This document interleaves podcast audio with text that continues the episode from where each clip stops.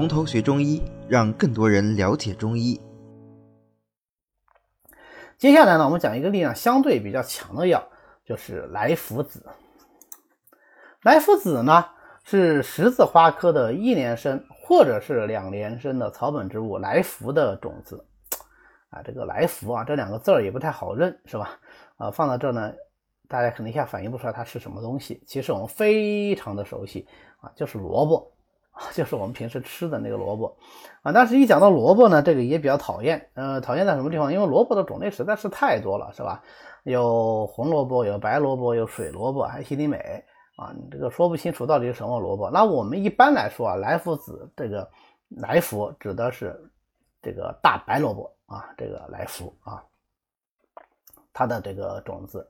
那在它这个种子成熟的时候啊，一般是初夏时分，我们就要采采收下来，然后晒干。生用或者炒用都可以啊。莱菔子的性味呢是辛甘而平的，归脾胃肺经。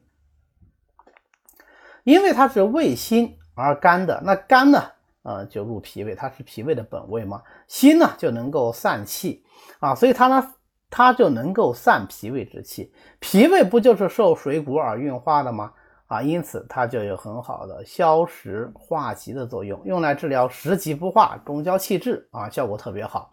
当然，呃，我们用莱菔子来消食的时候，往往就配合其他的一些消食药啊，山楂呀、神曲啊，啊一些健胃、健脾和胃的药，什么陈皮啊之类的啊，来增加它这个消食和中的力量。那比方说保和丸。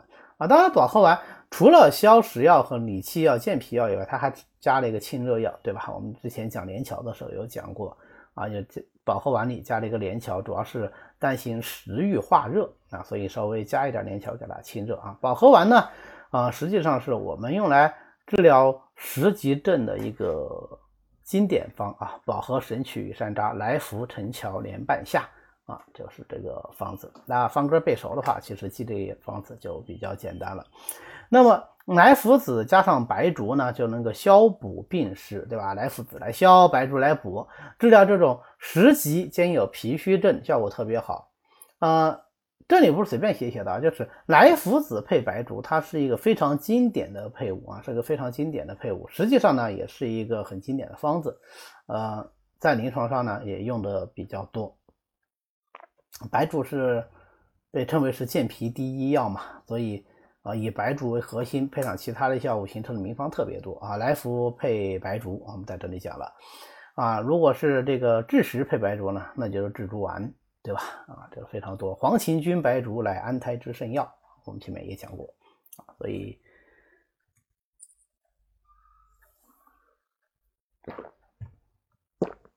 啊，我们在这里讲莱菔子啊，讲到这个莱菔子配白术，就顺便的说一句，那我们后面学到白术的时候，还会专门再去讲它。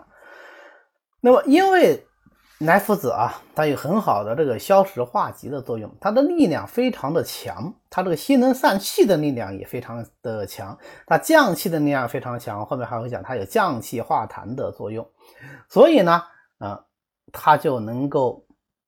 杀人参，什么叫杀人参？人参是能够补气的，杀某某药就是说抑制某某药的作用啊。杀人参，那就是说是它能够抑制人参的补气的作用啊。因为说杀的话，它是针对毒性的啊。那么有时候我们就反过来说，叫人参物来菔子，物就是说是我的功效会被它一致。啊，那就是人参物来菔子，所以也是基于这一点呢，那么人参和来菔子一般来说就不宜启用。而民间有个传说，就是啊吃中药的时候不能吃萝卜啊，就是从这里面来的啊。但实际上萝卜当然跟来菔子不是一个东西。那另外一方面呢，是不是人参就不能够配来菔子呢？当然不是，为什么？因为这二者配伍并不会产生毒性呢，只不过是说来菔子是。呃，消食的、散气的啊，人参是补气的。那么，如果说我们在用人参补气的同时再用莱菔子，可能就会影响到人参的疗效。但是问题在于，难道不是所有的理气药都会散气吗？那那难道说我们用补气药的时候就不能够用理气药了吗？就不能用行气药了吗？这个想法很明显是荒谬的啊！所以有很多古方其实都是人参配上莱菔子一起用的啊，它们配在一起能够消补并用啊，甚至有的一家说人参配上莱菔子，人参疗效更好了啊，这是有可能的啊！如果这个人本身有气滞在，本身有脾胃不能运化，脾胃呃壅塞，哎，那人参配莱菔子是完全可能的。啊，讲这个什么意思呢？就是一方面我们要知道人参悟莱菔子，但是另外一方面我们知道它悟的道理是什么啊？为什么他们两个药最好不要放到一起用？那么在合适的时候，我们能够利用它的这个特性，产生更好的疗效。这个还是我们呃临床使用中药的一个基本原则，就是利用药物的偏性来治病。那么我们也可以用利用这两个药物在一起产生的效果来治病，对吧？啊，它既可以配伍出来是一个呃。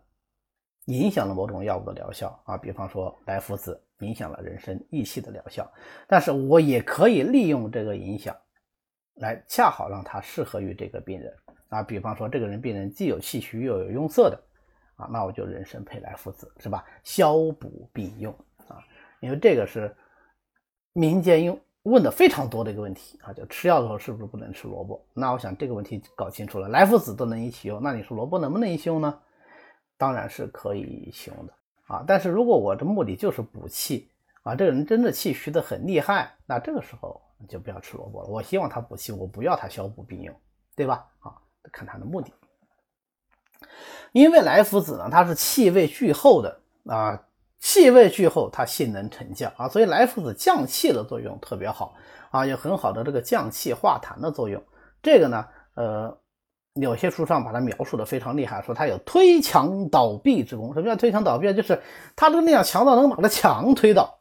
倒壁，壁也是墙的意思啊，其实推墙和倒壁的意思是一样的啊。然后有的书上说它这个化痰作用不叫化痰，叫豁痰，就是那个豁面泉的那个豁啊，有个豁口的那个豁啊。这所有的这些描述都是为了强调说莱菔子化痰的力量特别强啊，所以。它就特别适合于用来治疗那些痰涎壅盛引起的一些疾病。那当然，脾为生痰之源，肺为储痰之器嘛，对吧？啊，这种痰涎壅盛往往是壅盛于肺，就引起什么气喘呀、咳嗽啊。那么我们用莱菔子配上白芥子、苏子，这个就是非常有名的三子养心汤啊，是专门治疗这种痰壅气滞的咳嗽症的。啊，因为它这个名字叫的不好，这个叫个三子养亲汤。这个亲当然是就指的父母双亲，对吧？那就是指的年纪比较大的人。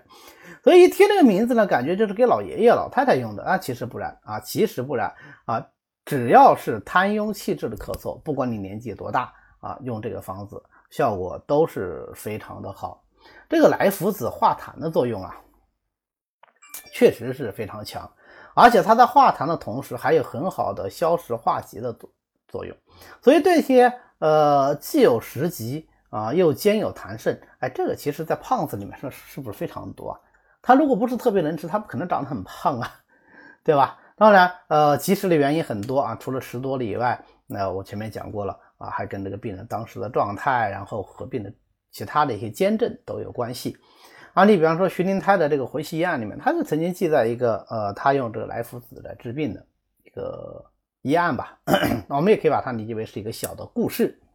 怎么回事呢？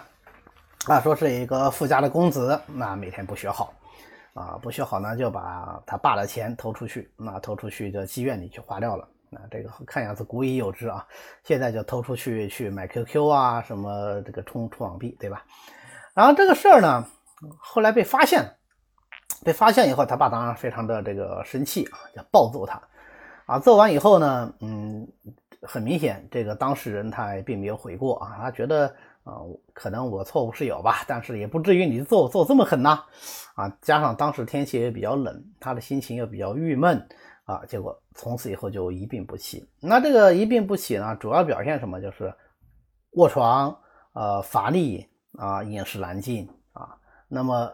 哎，这个就请大夫来看呐。啊，大夫来看了以后都说哇，这个一开始说受了风寒啊，然后用治风寒的药治不好之后呢，人愈发的消瘦了，不吃饭当然要瘦嘛，对吧？瘦了以后再来再来，医生看了以后就说，哎呀，这个是虚啊，然后给他补虚都不见好，这个人呢就一天一天的消瘦下去。这是个独养儿子呀，啊，那么当时这么一个大家族里面一个独养儿子，大家参照一下贾宝玉就知道了，对吧？那当然家里就鸡飞狗跳的，非常紧张。呃，最后就请了徐灵台来看。哈，徐灵台看了以后说：“呃，你们花这个看这个病花了多少钱？”他爸特别郁闷，因为这件事的起因就是孩子把家里钱偷出去了，千金啊，花了很多很多钱。那么他说我治病又花了千金啊，又花了很多很多钱。然后徐灵台就笑了，说：“你这个病啊，既然是由千金而得啊，就你看你花了一千金嘛，那么。”你要想把它治好也很简单，再花千金，你再花再花这么多钱，当时就把这个呃患者的爸爸给吓吓到了啊，说那怎么办呢？我估计这个虽然说家里薄有资产，也禁不住这么来耗啊。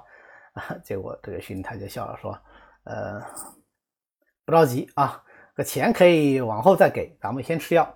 哎，就给他给了一点散剂，哎一吃，这位公子吃了以后呢，啊就开始呃。吐痰就开始打嗝放屁大便，哎，这腹气就通了啊，然后就能吃饭了。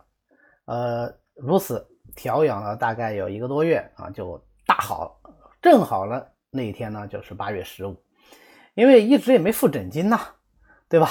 所以这个当事人的家里也很紧张啊，说到时候这个徐先生要来一个狮子大张口，是吧？真的要我们千金，那不是很恐怖的一件事情啊？于是。就托人请徐灵台过来，在后花园里赏月，意思是同时拜谢之。那当然，潜台词也就是领导放我一马啊。那席间当然不可避免的就问起这个问题啊，震惊的问题啊。徐灵台就哈哈大笑，说啊，这是我的秘方，你们想不想看一下呀？那大家当然想看呢啊。他说其实就是炒过的这个萝卜籽儿啊，你们可可以看一下啊。没看，果然就是萝卜籽儿啊，只值几文钱。啊，于是双方哈哈大笑，当然许灵台也就没有收他这个所谓的千金啊，就逗他玩儿。啊，这个故事说明什么呢？啊，说明就是说是药没有贵贱啊，像这样的十级症，你就用来福子把他的这个十级通化了啊，把他这个壅壅塞的痰涎啊给吐了，这个病也就。好了啊，所以这个故事特别好，好在什么呢？就是我们就知道来福子两个主要功效啊，一个是消食化积，一个是降气化痰啊，在这个故事里就都体现出来了啊。这个是来福子啊，所以我们最后总结一下，来福子的功效呢，就是消食化积、降气化痰。但是用来福子呢，还是有几个地方，我们虽然前面已经提到了，但是在这里呢，我们再专门的拎出来说一下。第一个啊，就是来福子，它毕竟是一个耗气的，我们说的有推墙倒壁之功了，所以呢，嗯，气虚的、没有湿积和痰滞的这些病人啊，没有湿邪的病人啊，就慎用啊，就慎用，它还是能够上阵的。那么第二个呢，是我节选了《医学中中参西录》张锡纯评论呃这个来福子的一段话，我觉得说的非常的好啊，我给大家读一下。医者多谓其能破气，不宜多服久服，殊非确当之论。盖凡理气之药，单服久服，未有不伤气者。而来夫子炒熟为末，每饭后宜食服前许，借以消食顺气，转不伤气，因其能多进饮食，气分自得其养也。什么意思呢？就说。呃，很多医生啊都说来福子能破气，就不能够多服久服，这个其实啊是不合适的。所有的理气药单服久服都会伤气啊，不是来福子一个药有这个特点。但是来福子呢，它能够降气消痰，它能够消食化积，所以反而是你把它炒熟了以后啊，等嗯研成末啊，每天吃完饭以后啊，一时就是过一小会儿啊，过一小会儿，然后吃一点点。哎，它能够消食顺气，消食顺气，就脾胃能够健运，反而不但不伤气，反而因为它能够让患者呃饮食转佳，能吃更多的东西，能够运化更多的饮食，哎，那不就能够产生更多的化生更多的气血吗？所以气分自得其养，反而有益气的作用啊，这个非常具有中医特有的辩证思想啊，就是虽然它是。破气的，但是你用的合适，它反而能够养气啊！这个就是我们用来福子非常要注意的一点。好的，今天呢我们就讲到这里。为了方便大家和其他喜欢中医的朋友一起来学习和讨论中医知识，我们呢建了一个微信群，欢迎大家扫描下方的二维码，添加我们的管理员的微信，然后发送“从头学中医”，他就会拉大家入群的。那么我们下次再见。